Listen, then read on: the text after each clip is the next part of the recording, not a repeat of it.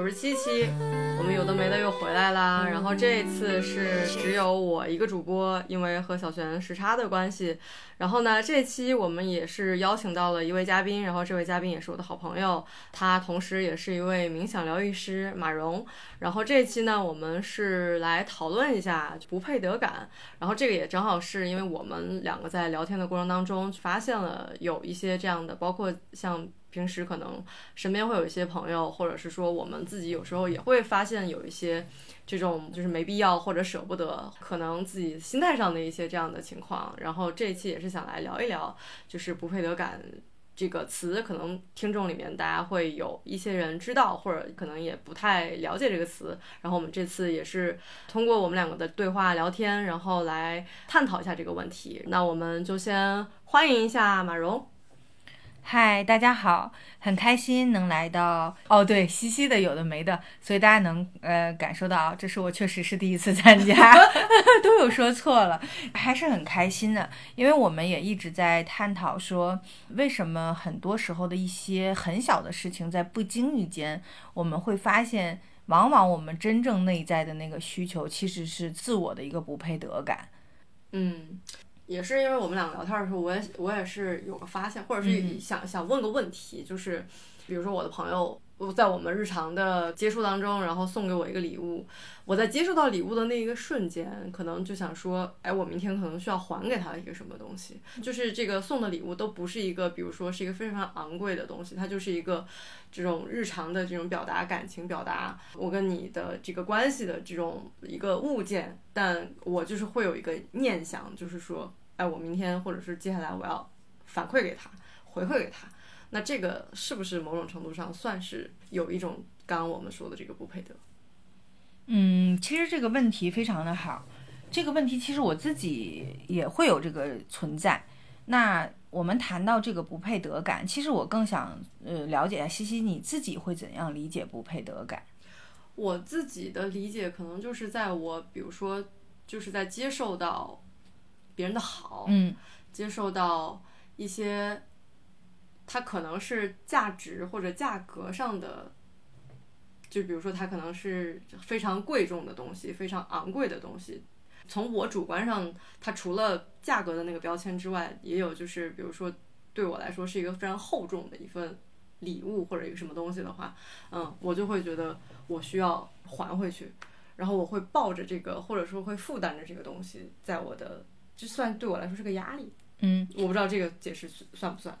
这个解释，我觉得你更像是把它直接的去说了一下，你为什么在收到礼物的时候会内心，呃，我可以用着急这两个词，不知道对不对？就你会着急的去把这个，呃，礼尚往来，去快速的去回馈给他。其实这个从某一种程度的话，是会有一个内心的不配得。之所以会这样说，是源于你刚才有说到，当别人送你这个礼物，它可能跟价格没有关系，也不是说有多厚重，但你可能在收到这个礼物的时候，你会先想的是，我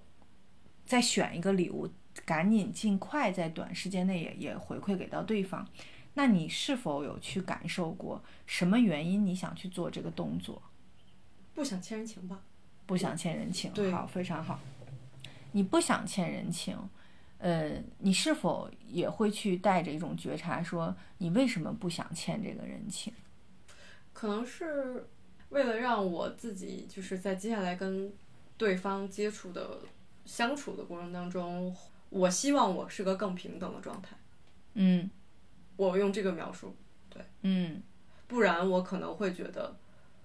我还是就是欠人情的那个感觉。嗯嗯，这个问题它确实是会延展出很多的问题，因为我们今天，呃，西西最开始找到我的，我们也是希望透过我们今天的一些分享，能够给现阶段大家的，无论是从生活还是工作中带来一些更多的内心的平和，以及能够让大家更加轻松喜悦的去享受他自己的生活。其实他刚才有提到一个词语是，嗯，不平等。那其实在这个里边的话。你把礼物赋予了一个标签，那个标签的背后是你认为这是一份馈赠，而这份馈赠之所以让你感受到有压力，就是你把这个礼物馈赠你把它价值化了。嗯而那个价值化的背后呢，我再想问你个问题：给你礼物的人是呃是在你生日，还或者是说，比如说你帮到了他，还是怎样一种情况下你收到了这样的礼物，你会有这种感受？生日的这个我就不不太会有这种感觉，嗯嗯反倒是日常，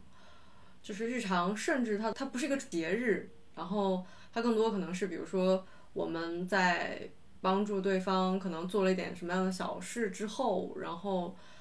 回馈过来的，嗯它甚至可能就只是一比如说我送你一个奶茶什么嗯嗯这这种感觉，对，但我都会觉得这个是一个我需要还的人情。嗯。嗯，那你再去感觉一下，你要还的人情的背后，或者你当下的情绪感受是什么呢？对，如果从我浅显的理解，嗯。我还是觉得就是不想欠别人，嗯，就是还是有一个那个哦，就相当于还是给他贴了一个标签，让他变成了我不能坦然接受，就是我没有办法坦然接受别人在。呃当然，他肯定是有表示感恩嗯或者表示感谢的这个嗯感觉，嗯但是我对于别人表示感恩和表示感谢，我需要再把这个东西流动回去。嗯。但其实你把它选择流动回去，本身就是一个特别好的美德，嗯就是人与人之间的这种流动。但我听下来，我不知道对不对，我会觉得说，在那一刻里边，你是有恐惧的，而你的那份恐惧，不是你担心你欠了对方，而是你甚至我不知道对不对啊，我们是探讨，你是不是可能会觉得说，我也没有做什么特别大的事情，嗯，嗯，然后就可能没有感觉到是影响到对方的那种。对，然后对方又无论是就我们还是拿奶茶举例也好，或者是拿一个其他的物件也好，其实那一刻你就可以在下一次有这种情况的时候，你就可以问问你自己，什么原因你会觉得你欠了对方，而这个欠的背后，我给你拿一个我自己的例子来举吧，我觉得可能这样会更好一些，因为我平时会走向内在的探索，也会有很多人大家彼此的一些沟通。但是当别人对我从文字也好、语言上也好对我的感谢，我会非常非常的开心，那个心流也会很重，延续很久。但但分当对方给我一个礼物的时候，我的下意识其实我会有恐惧，我的那份恐惧是会觉得啊，真的这样吗？我真的有帮助到他吗？抛开这份恐惧之后，我就会觉得，哎，为什么要给我一个这样的礼物呢？因为我我的那个朋友他送了我一个玉的吊坠儿，我们先去不去衡量它的价格，因为他当时也怕我有压力，他跟我讲，他说这个不是多贵重，但是我觉得你特别特别适合你，然后又是在夏天，然后你戴着它会很好看，你穿裙子，但我依然会去觉得哇，好贵重啊，不应该给我这个。呃，其实你是我的朋友，一句谢谢就可以了。其实这个里边，我的那份恐惧，表面上看的是我觉得东西贵，而贵的这个的背后是我已经把它标签化了，这是我自己内心对这个东西的一个标签，而这个标签是用金钱来去做的一个标签。然后我又觉得它好像超出了我们是朋友关系的角度，我觉得嗯没有这个必要，或者是说不需要。为什么从朋友的角度，朋友觉得这个只是很适合我，他希望给我的这个带领冥想也好啊，或者是说在夏天配衣服也好，他只是觉得这个很适合我，但我会下意识的往外推，其实是因为我觉得我不配拿这个东西，不配拿的原因就是我觉得价格贵，而这个价格贵呢，我就会觉得我欠了别人一个人情。但是其实站在对方的角度，他只是跟我在做一个能量上的一个回流，因为他觉得这一次我帮助到了他，而且我帮助到他解决了一个他最想解决一个问题。这个里边其实除了不配得感，也会有自己的这种不自信。你明明知道自己帮助到了他人，但你对你自己的价值感是抱有否认的。你觉得你没有那么大，对没有那么大，然后你就会。嗯对他人给你的这个礼物会有压力，你的压力就会觉得啊，需要这样吗？小事而已。你再去感觉一下。嗯，而且实际上，其实我可能之前也遇到过，然后我也我忘记整个背景了，但是就是大概就是说，我也去问过对方，就真正就我朋友嘛，相当于送东西的人，他的回复是，他送出去的那一刻就是很开心的，人家没有期待过后面的事情。对的，对他更多还是说，就是在表达感谢，就是他把他的心意表达出来，这个事情到这儿是非常非常开心的。觉得实际上我后面的那些所有的这些复杂的情绪和这种就是感觉会，如果不还会欠他什么的，这个是他们内心是没有这个这个东西的。对，然后后来我可能慢慢的会调整自己，但是这个东西会很快的迸发在我内心。我觉得这个可能就是某种程度上就是不配得。嗯，但是这个问题其实大部分的人都会有。我更建议大家未来在遇见这种情况的时候，我们都可以将你的一只手放在你的胸口，就是当你再收到礼物，或者是说你觉得呃有这种感知，你先去感受一下你内心的那一刻的状态，到底是恐惧，还是担心你要去还他人一个礼物，还是说你觉得如果。我收了别人的礼物，就代表我怎么怎么怎么样？我们可以先通过这种觉察，让自己发现那个真实的内在。当你看到了那个真实的内在的时候，你就能去更好的去解决和处理你当下的那种情感。这就像 C C 刚才说的，他的那个朋友明确的有告诉他说，我在送你这个礼物的这一刻，我是非常开心的。至于后边，人家从来没有想过，这也是。大部分会发生那种情况，可能对于我们大家的集体意识里边会认为礼尚往来，以及你送我了，我马上就要送你。但是大家有没有发现，在你的生活中，你跟你特别特别好的朋友，你再去感觉一下，如果他给你一个礼物，我可能也不会再。就是有这种想要立马还回去的，对，就顶多是可能是某个节日或者啥的时候，用别的方式，或者是你会想着他，就是哪个东西比较更适合他，你会找一个更适合他的。其实这个里边无外乎是我们自己一方面我们的内在的一部分的小的恐惧，然后还有一个就是我们去赋予了礼物，赋予了人情更多的含义，嗯。就会导致我们总觉得，甚至是向外求。我也会用到“欠”这个“欠人情”这个字，但背后是什么？背后我依然是在看的是别人怎样看待我，别人会不会觉得我占便宜？嗯，别人会不会觉得以后不能找我帮忙？找我帮完忙之后还要送我一个礼物？其实这些都是自我内在的一种投射，并不是对方，因为你并不知道。我记得有一句话说的特别好，就是。坚持去做那个光，因为你并不知道你在照亮了他人的某一个瞬间的那个黑暗，帮他从黑暗中走出来。那对于这个人来讲，你的那个帮助对他来讲，恰巧是对当下他最需要的。你所以大家再有这种就是拿不准自己是怎样的一种状态的情况下，刚才的方法就会适用于说你去觉察，带着你当下正念的觉察去感受。那一刻，你到底担心的是什么？害怕的是什么？你就会知道，到底是那份不配得感，还是你真的只是担心他人怎么看你？但是你其实有有时候就是不配得感，他说大也大，说小也小。嗯，对，是这样的。嗯，就比如说，有时候我们在呃吃饭的时候，大家也会发现，拿我自己来举例来说吧，我很爱吃薯条。那薯条在一些快捷餐厅里边。可能也就十几块钱、二十几块钱，但是呢，它可能在一些呃西餐厅里边，它就是卖到有的是七八十，有的是甚至是好一点的，可能会卖到黑松露薯条，对对，一一百多。然后这个时候我在点餐的时候，其实不仅仅是这一个例子，我们再拿一些绿叶子菜来说吧，我们就来呃沙拉，呃沙拉或者是一些那种白灼菜，那。这个生菜可能在超市好一点的有机的十块钱，但到这个餐厅可能 就卖到了二十多，有的可能三十多，可能不同的餐厅标价不一样。我自己啊，我不知道大家，我自己就会下意识的认为，来到这种餐厅不要点绿叶子菜，要点就点肉，性价比不够。对，性价比不够。但是呢，我仍然是刚才大家有没有发现，就是刚才说的，为什么？第一个原因，我知道这个菜叶子在一些精品超市里可能就是卖个十几块钱、二十几块钱有机的，一大捆子。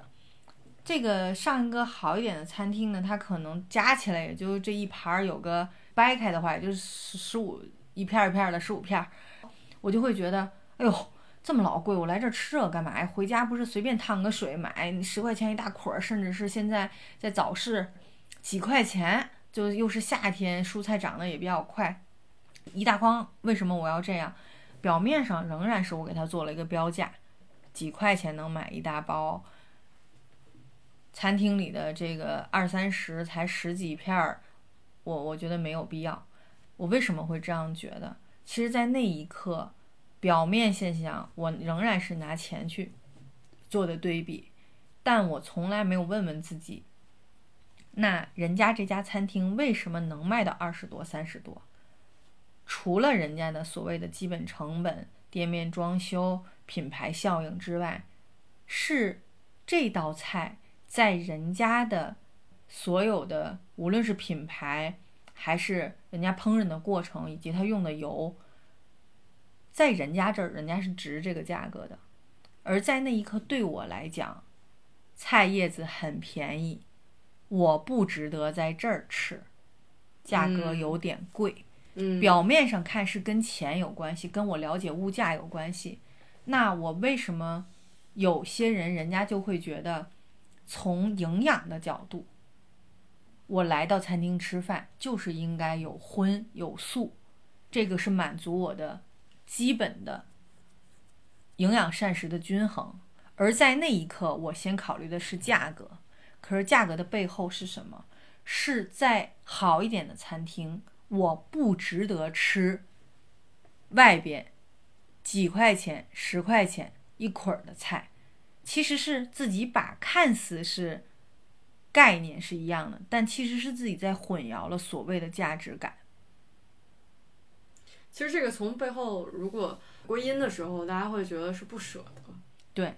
大家会觉得哎，反正没必要嘛，这外头性价比会比这更高。对，你看 C C 刚才的一个词语，大家有没有注意到？他说的没必要嘛。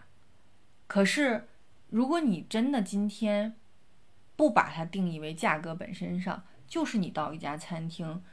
你就是有荤有素要搭配的时候，这也是餐厅里它为什么会有荤有素，而这个素它会卖到这个价格，不仅仅是它品牌效应，那个品牌效应不仅仅是，而是在人家的大厨和人家的定价体系里边，这道菜值这个价格。然后你可以去看为什么你隔壁桌的人，有的人就会去点。这道菜，有的人不点，可能你没点，但你会发现别人去点了。拿生菜举例，真的是他人没有吃过这个生菜吗？一定不是，而是在那一刻，人家觉得我无论走到哪里，他多少钱，我在这儿，在当下值得我吃。这个跟价格本身是没有关系的，需求出发。对，嗯，这点其实挺有意思的，就是。你比如说啊，我举个简单的例子，嗯可能有时候我打开手机外卖，嗯，然后去看的时候，最开始的时候知道我今天中午想吃什么，比如说它是有个方向的，至少是，它至少可能就是今天中午我想吃个饺子，大概是这样，或者是我今天中午我想吃个轻食，那我点开的时候，我通常其实会比较很长时间，这个比较就会导致我最后很难下那个决定，中间的过程就是。假设啊，就是轻食这个东西，它不值五十多块钱，可能是一个均衡的套餐，或者是八十多块钱是一个均衡的套餐，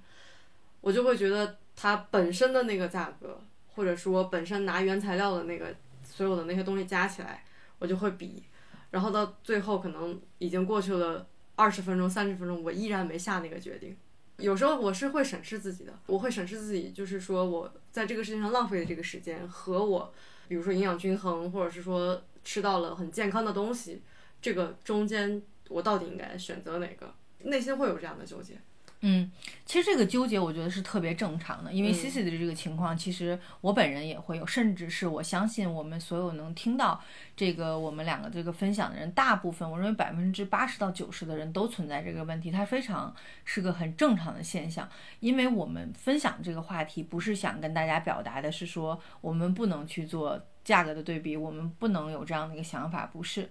其实更多的时候，我们想分享的是说，我们希望大家看到事情的本质的内在是什么。再拿一个我想到的一个例子，也是发生在我身边真实的事情。那在疫情阶段的时候，由于有一阵子其实对出门对核酸是有要求的，也就是你需要拿着核酸的凭证，你才能去，无论是坐飞机还是坐高铁，你才能去到另一个城市。那当天我记得有一个朋友，我印象特别的深刻，他就问我，他说：“哎，他说马姐，现在那个有一个上门核酸，一百块钱一位，你要不要做？”我下意识就来一句，我说：“为什么要做？”我说：“现在外边才十几块钱就可以做。”我说：“一百块钱，我说我不做太贵了。”那个那个朋友就笑了，他说：“咱们的时间难道不值这一百块钱吗？”其实那一下子我顿悟了，为什么？因为我去外边，无论是指定的核酸机构，还是去医院，那个等待的时间，至少在疫情最严重的那个时候，其实大概要等到半小时到四十分钟。而站在对方的角度，对方就觉得一百块钱上门儿，但是我省掉了我四十分钟，那这件事情对我来讲就是值得的。那我那一刻依然是用价格去作为它的衡量。其实往往我们觉得不值得，我相信哈、百分之八十的人会先用价格去先衡量它。就像 C C 刚才说的，可能我再去对比食材、对比原材料，啊，再想到价格，再知道巴拉巴拉都弄完之后，四十分钟过去了。可是这四十分钟很有可能你能去做，不是很有可能，是你一定能去做更有价值的东西。在意价值本身的人会去看价值本身，他不会去看说你为什么多了五块钱，你为什么多了两块钱，他会觉得我快速的去决定完这个事情，我就可以进入到下一个事情。在意价格本身的人，他对比着来，对比去，对比来，对比去，他可能到最后没有选择这个食物，他最终想吃的可能是 A，比如说轻食，最终他可能选择了饺子。但是为什么他在选择饺子的那个时候，他不再去横向再去做对比了？谁家饺子便宜，谁家饺子贵？他已经被耗的就觉得，哎呀，随便吃一口就得了。那你再从他本身真实的需求来讲，人的一日三餐也好，他是为了去让你更加喜悦的。但是我们往往好像把自己的身体变成了我应付一下就可以了，快速的解决就可以了。其实这个真正的背后都是由于我们的所有的出发点会把。无论是金钱，还是把我们自己的价值，然后以及我们自己想去得到的，我们全都是在去走到最后，我们都是在看我自己值不值得。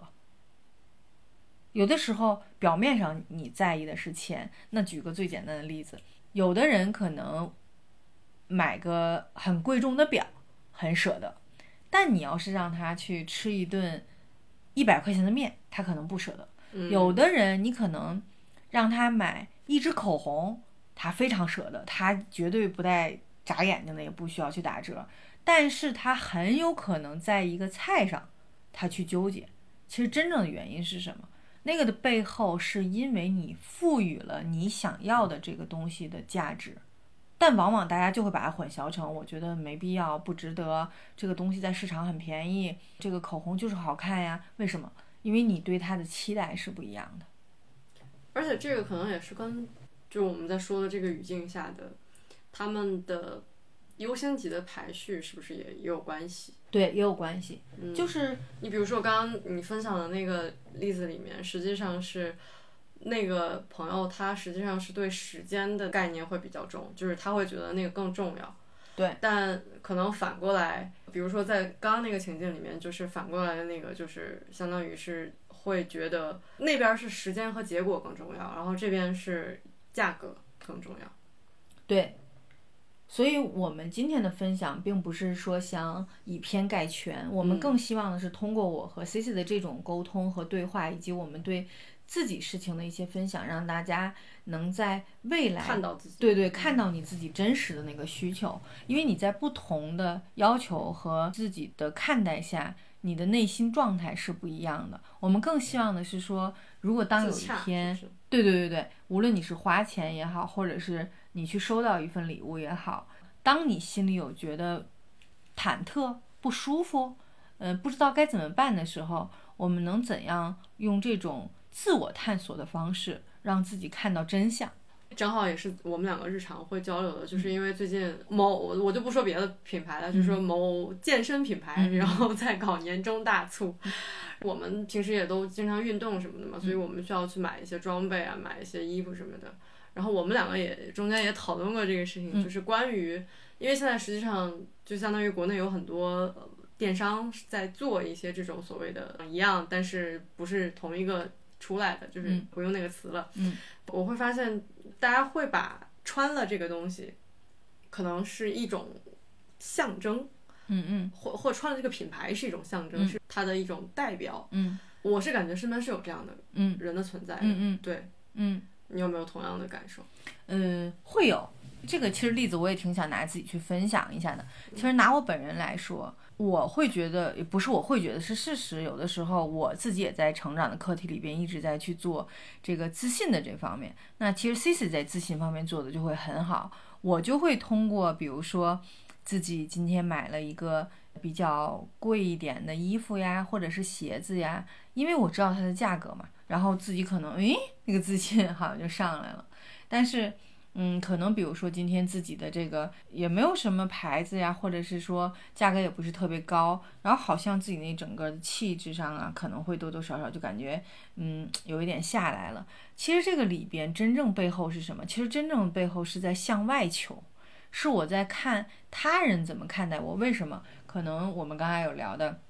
某品牌它非常的火，它国内国外都特别的火，然后很多女孩子满街大家都能看到这个的 logo。那当我穿到这个 logo 的时候，别人为什么？因为它有标价呀，别人一眼就知道你这个是多少钱买的。那那个时候呢，你就会觉得，哎，大家都知道。但比如说你穿了一个没有任何的品牌，别人也不知道多少价格，然后你就会觉得，哎呦，好像穿在我身上也就那么回事儿吧。其实更多的原因都是因为我们去赋予了。一个品牌也好，或者一个物件也好，我们把它原本的价值，在我们自己头脑里的包装下，把它又更大的扩大化了。嗯，哎，还真的是这样。就是你刚刚说的这个，我就在想，如果它比如说是真的去掉某个 logo，我其实特别喜欢优衣库那个品牌。嗯嗯嗯。你也知道，我有一件优衣库的衣服，我会一周买五件。嗯嗯。然后我会发现。我是真心感觉到的，而且就是真实发生在我身上的，就是别人会问，哎，说你这个小白 T 挺好看的，你是哪儿买的？我说优衣库啊，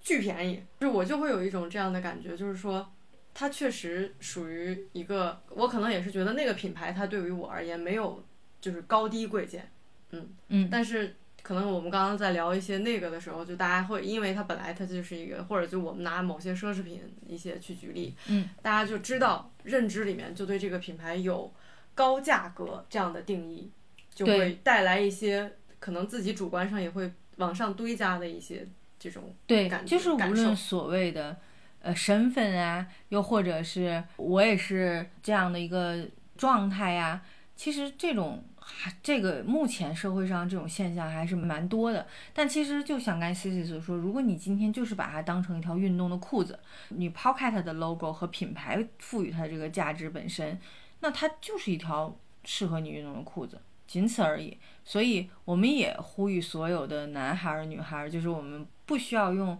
他人品牌的这个去建立我们的自信。其实那种自信，它就是由内而外的，你自己是值得的。就是你穿什么，其实都是值得。跟你今天穿头部品牌和你今天穿了一件没有任何和那个品牌的什么 slogan 没有任何关系。对对对对，其实是没有任何关系，是他在营造品牌的时候会给大家。进行一个这样的标签。嗯，但有些人会是往好的方向，但有些人是有点焦虑的方向。对对对，大家可能会觉得，如果嗯我不穿，是不是我不是运动圈里的？嗯，我是不是不能参加这个活动？但你看一些现在一些健身行业的头部品牌去做活动，他根本不会要求你今天必须穿我家东西才能来。嗯？他是非常包容，是吧？对，嗯他是会对那种只要你热爱运动，你喜欢这个活动，你都可以来。然后还有就是，我在想，马蓉你也分享了一些，比如说我们在真正有这种可能会有不配得感的时候，我怎么去处理？先是第一步嘛，怎么去觉察？嗯，在觉察的过程当中，怎么去发现，哎，他可能是因为不配得感带来的，或者是他还没有在这个讨论的这个范围里，而只是别的其他的因素。那其实往往这个时候，我更建议大家的是说，每当你无论是在生活还是工作中，你有一个坏情绪出现的时候，你先不着急去对你的情绪评判，先让自己停顿五秒钟，让自己先慢一下，然后你可以去先看到你的这种情绪，无论你是开心的、不开心的。当你看到这个情绪之后，你马上可以继续问自己一下，就是我为什么此刻不开心了？可能大家最想解决的，我相信可能不开心的可想去解决，那你就去问问自己，我为什么不开心了？是什么原因我不开心了？就是带着你的觉察，而不是批判，而是不能说，比如说，假设，嗯，我就是产生了一点小嫉妒，或者是说我有一些憎恨，又或者是说我有一些焦虑，你就只是单纯的去看到这个情绪，看到这个情绪之后，你就可以再去将你的手放到你的心口，你就可以慢慢的再问自己一下，我什么时候有的这种情绪，或者是说我当下这个情绪又让我想到了些什么，然后你可以沿着像这样剥洋葱一样去觉察一下，到底是哪一个点或者是哪一个因导致你那一刻的状态出了问题。那这个急救包，它更适用的是我们能够在至少在十分钟之内，将自己的愤怒，或者是说将自己的难过，让它通过这种自洽的方式让它缓解下来。如果你发现你在自洽的过程中依然会很难过、很痛苦，我就更建议大家去找一些专业的人士去帮你进行这样的一个处理。但第一步永远是要先看见自己，先去接纳自己所有的情绪，情绪没有好与坏，就是像我们刚才提到的，是我们赋予了很多东西很多额外的意义。是的，我特别同意。一方面是保护自己，然后抵御外界，嗯嗯我觉得是很重要的。这个刚刚有说到这个急救包，嗯，是的，我们第一步永远是先看见，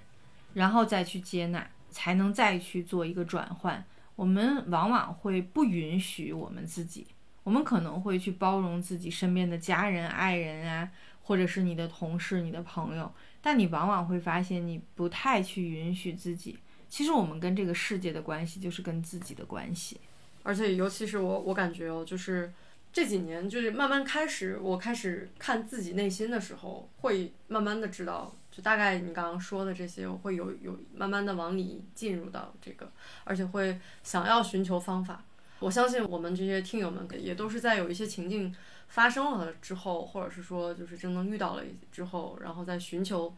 这个方法，而且这方法是有效的。我觉得我们这一期聊的就是从不配得感这个词开始聊，然后聊到了很多就是关于怎么觉察到自己的需求。其实我觉得这个也是我们想要输出的一个很重要的一个点，就是真正可能我们比如说在行为层面的有很多，它只是一个最后的结果。我们接受有坏的事情，或者是有坏的情绪发生，嗯，这个也是很重要的。对的，这期就差不多是这样。谢谢 C C，谢谢大家，那谢谢婉容，然后那我们下期再见，拜拜拜。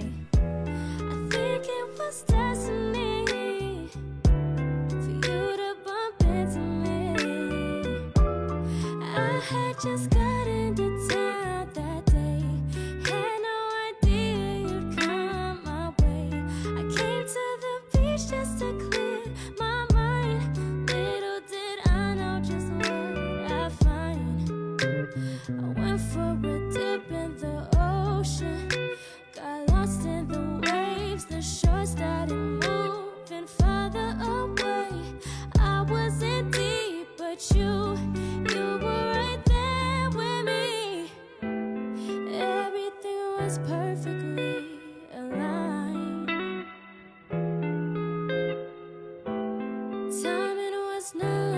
sure